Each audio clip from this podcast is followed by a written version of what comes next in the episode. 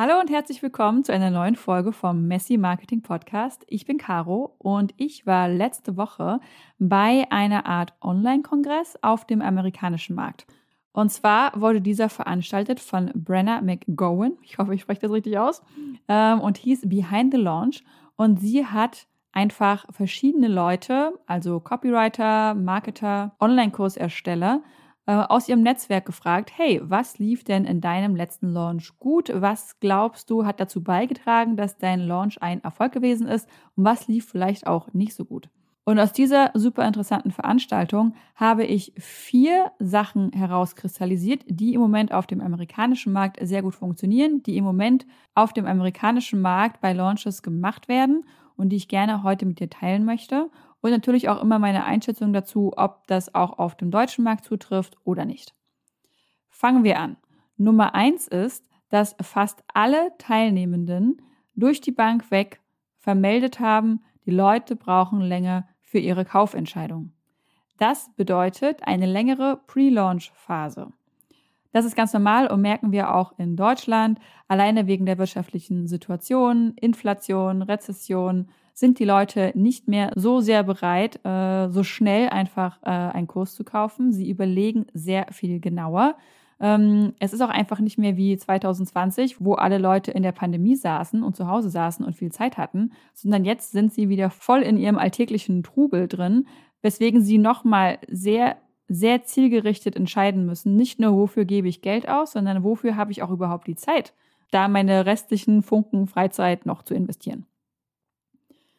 Dementsprechend haben sich die Leute ganz unterschiedliche Sachen überlegt, wie sie ihren Pre-Launch gut gestalten können. Nummer eins war, ähm, gut durchdachten Content zu liefern, der immer schon strategisch aufs Programm hinweist und nicht nur eine Woche vorher, sondern sogar bis zu sechs Wochen vorher. Sie sind live gegangen, sehr viel live gegangen, haben sehr viel sich darum bemüht, ähm, einfach diese Community warm zu halten, einfach in Austausch mit ihrer Community zu gehen und einfach präsent zu sein. Sie haben einen sehr intensiven Kontakt mit ihrer E-Mail-Liste gepflegt, ähm, also wirklich durch die Bank weg, nicht immer nur in der Pre-Launch-Phase, sondern einfach durchgehend weg, aber gerade in der Pre-Launch-Phase vielleicht sogar auch Gespräche mit Einzelpersonen geführt.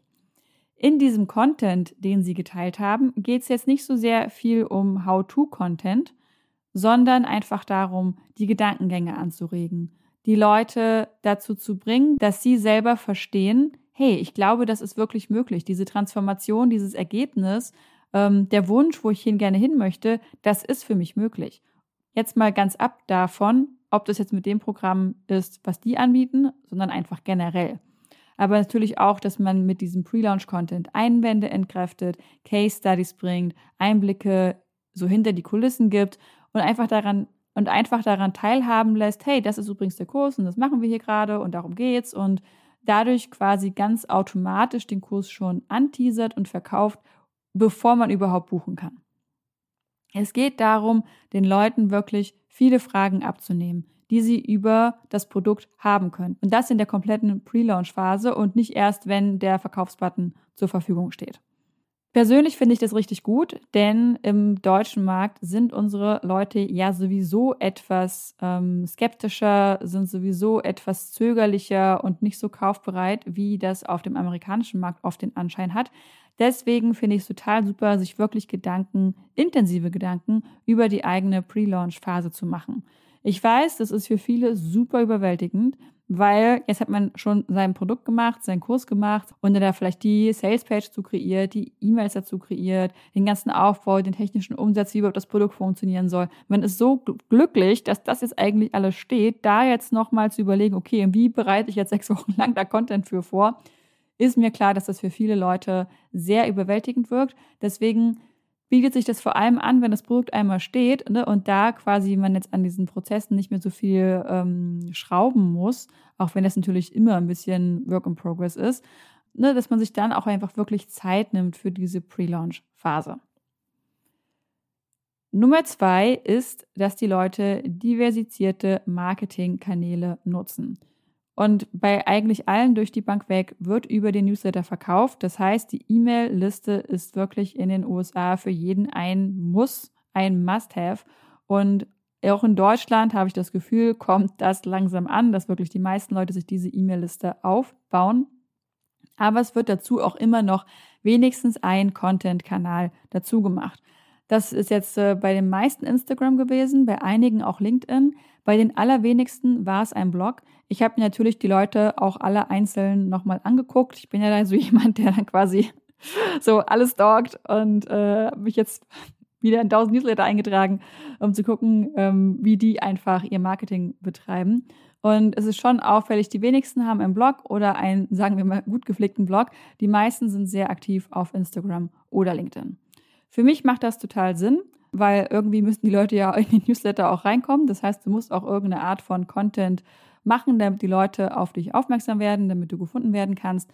Für mich persönlich funktioniert aber leider eigentlich weder Instagram noch LinkedIn, weil das für mich beides relativ fake ist und ich bei beiden Kanälen das Gefühl habe, ich muss mich aktiv gegen so viel Content von anderen abschirmen und teilweise auch einfach so Bullshit abschirmen, dass mir das sehr viel Energie kostet. Und ich bin auch im realen Leben, mache ich Anführungsstriche, eher die Person, die mit Einzelpersonen eine sehr enge Bindung pflegt, als in großen Gruppen unterwegs zu sein. Und deswegen ähm, hat das für mich auch in der Vergangenheit gut, so, gut funktioniert. Wirklich E-Mail-Kontakt, also auch den Newsletter, aber auch einfach wirklich eins zu eins E-Mail-Kontakt mit Leuten zu haben und einfach ongoing im Gespräch zu sein, also sich einfach auszutauschen. Hey, wie geht's dir und was machst du und, hm, hm, und das ist ähm, für mich das Allerschönste am Online-Business, da diese Kollegialität auch einfach zu spüren. Das ist natürlich jetzt bei mir aber auch, ne, die meisten Leute, die meine Kunden sind, sind quasi sowieso auch im Online-Business selber unterwegs. Deswegen für dich ist es vielleicht was anderes, wenn du an Endkunden verkaufst. Macht sich vielleicht der persönliche E-Mail-Kontakt nicht so einfach. Aber wer weiß, vielleicht funktioniert es ja auch bei dir. Aber den Sinn dahinter wenigstens zwei Marketingkanäle zu haben, E-Mail-Marketing und noch einen Content-Kanal, würde ich jedem empfehlen, auch auf dem deutschen Markt. Die dritte Sache ist, Ads zu schalten. Da sind im deutschen Markt, es kommt immer mehr an, aber es gibt immer noch viel zu viele Leute, die davor Angst haben, die dann denken, sie verbrennen da Geld. Und da ist das ähm, Investment-Mindset, nenne ich das jetzt mal, auf dem amerikanischen Markt einfach komplett anders. Ähm, es ist völlig regulär eingeplant, für Ads Geld auszugeben. Das ist halt ein Kostenpunkt für die Betriebskosten, ganz genau wie bei einer Software auch. Und das rechnet sich am Ende einfach mit dem Umsatz raus. Und man muss natürlich das ein bisschen testen und ein bisschen lernen, aber das war durch die Bank weg rauszuhören von allen Teilnehmenden dieses Online-Kongresses, dass Ads einfach dazugehören. Es wird am amerikanischen Markt auch immer noch sehr viel Ads direkt auf Webinare direkt geschaltet. Da sind jetzt einfach in der Vergangenheit die Kosten wirklich sehr hoch geworden, ähm, weswegen ich das Gefühl habe, dass viele meiner KundInnen im deutschen Markt davor zurückschrecken. Aber ich kann das Argument, was ich dort auf diesem Online-Kongress gehört habe, total verstehen. Ja, die Leadkosten sind vielleicht höher, aber es kommen ja auch sehr qualifizierte Leute direkt in quasi die Verkaufsveranstaltung. Deswegen lohnt es sich auch und man kriegt die Ads-Kosten dann trotzdem eigentlich ganz gut wieder raus. Und das erscheint mir auch total logisch. Eine generelle Frage, ob Ads jetzt wirklich menschlich sind, wirklich ethisch, moralisch vertretbar sind. Ich weiß, dass es da sehr gespaltene Meinungen zugibt. Ähm, ich persönlich sehe nicht unbedingt Schlechtes darin, aber ich möchte da gerne noch mal kurz zu ausholen. Leute, die gegen, sich gegen Ads stellen, äh, kann ich total nachvollziehen, weil Plattformen wie Social Media, wo man Ads schaltet oder auch selbst Google. Ne? Ich meine, die Firmen, die dahinter stehen, sind riesengroße Konzerne, die nicht unbedingt dafür bekannt sind. Also ne, Meta ist nicht unbedingt dafür bekannt, seinen großen Anteil an Nachhaltigkeit zu tragen oder wirklich für ein gutes Arbeitsumfeld zu sorgen oder für so Gleichberechtigung und sowas zu sorgen. Ist nicht wirklich dafür bekannt. Und denen dann quasi noch Geld in den Popo zu stecken, das widerstrebt vielen. Allerdings sehe ich einfach den ganz klaren Vorteil für die Einzelperson des Solopreneurs an sich, weil die Sichtbarkeit, die man durch Ads bekommt, das nimmt einem so viel Arbeit ab, die gleiche Sichtbarkeit organisch zu erreichen. Also kriegt man entweder nie hin oder es dauert sehr, sehr, sehr lang. Und die Frage ist auch, ne, wie lange ist dein Atem, wie gut sind deine Einnahmenquellen, dass du dich darauf verlassen kannst, so lange zu brauchen, um die gleiche Reichweite zu gewinnen, wenn du es organisch versuchst. Also das ist wirklich manchmal, also es ist einfach eine, eine Mathefrage, ob du es dir eigentlich leisten kannst, keine Ads zu schalten, weil also ne, kriegst, kriegst du auch so genug Aufträge rein, weil du vielleicht sonst gar nicht an die Reichweite und die Leute kommst, die auf dich aufmerksam werden.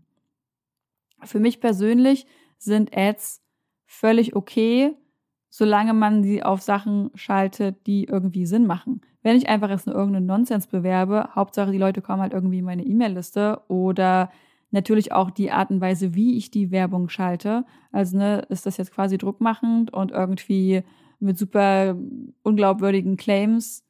Naja, wenn sie unglaubwürdig sind, würde die Ad nicht gut funktionieren, aber ich sag mal so haarscharf glaubwürdige Claims, die aber eigentlich trotzdem viel zu viel versprechen und nicht haltbar sind.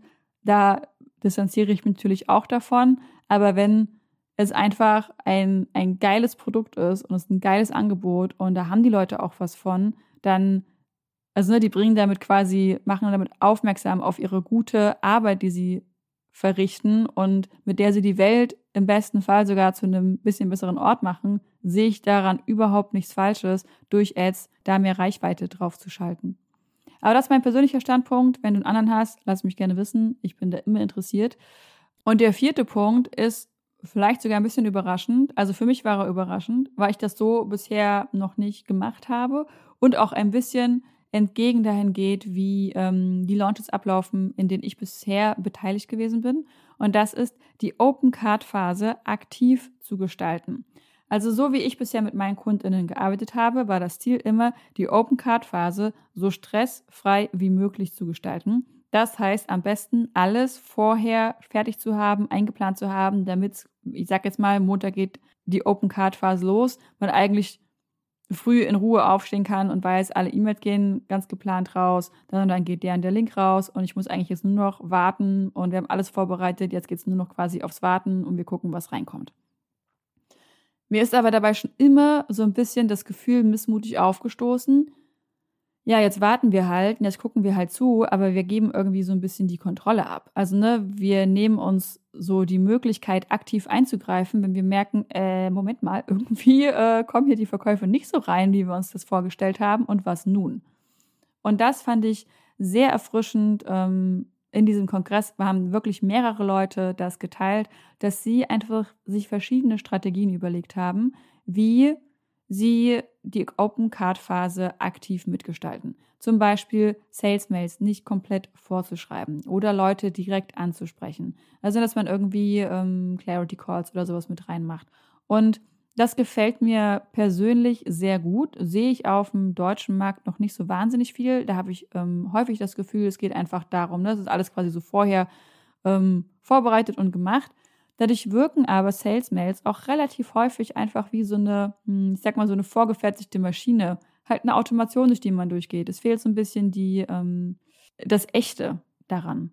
Und da weiß ich jetzt gerade noch nicht, wie ich darauf vielleicht mein Angebot anpassen könnte, weil prinzipiell ist dieses echte, das kann natürlich dann sehr gut die Person reinbringen, die einfach den Kurs veranstaltet. Ähm, aber ich, also ich finde die Idee einfach total schön und es gibt für mich sowas Menschliches da rein. Und natürlich fühlt sich es auch irgendwie ein bisschen empowernd an, wenn man das Gefühl hat, hey, ne, ich, die Launch-Phase, die, die Open-Card-Phase geht jetzt los, aber ich habe jetzt eigentlich, ich kann jetzt nichts mehr tun so jetzt läuft es nur noch. Es ist immer, also in meinem Kopf ist es immer schön, noch einen Plan B und einen Plan C zu haben und im besten Fall noch ein F und ein G. Deswegen gefällt mir diese ähm, Herangehensweise sehr, sehr gut und ich glaube auch, dass sie auf dem deutschen Markt gut funktionieren kann.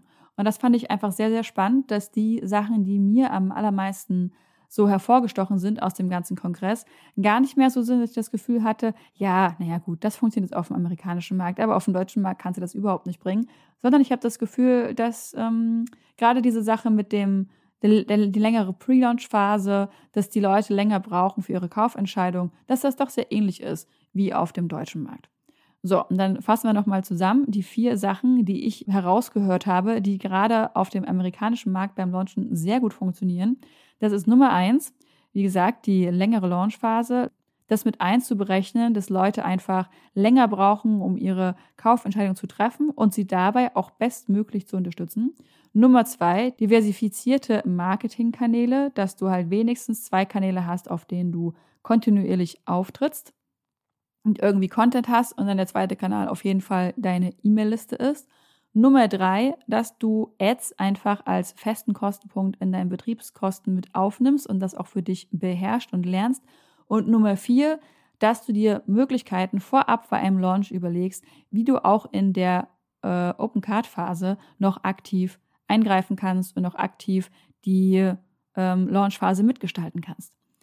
Das waren echt richtig coole Anregungen und es war eine richtig coole, es war eine richtig coole Veranstaltung. In der nächsten Folge möchte ich hier nochmal ähm, auf den letzten Punkt nochmal ganz genau eingehen. Da teile ich drei Wege mit dir, wie du die Mid-Card-Phase wirklich aktiv beeinflussen kannst, was du da noch rausholen kannst. Deswegen, ich freue mich jetzt schon auf die nächste Folge. Wir hören uns nächste Woche. Bis dahin wünsche ich dir einen tollen Tag und liebe Grüße. Mach's gut.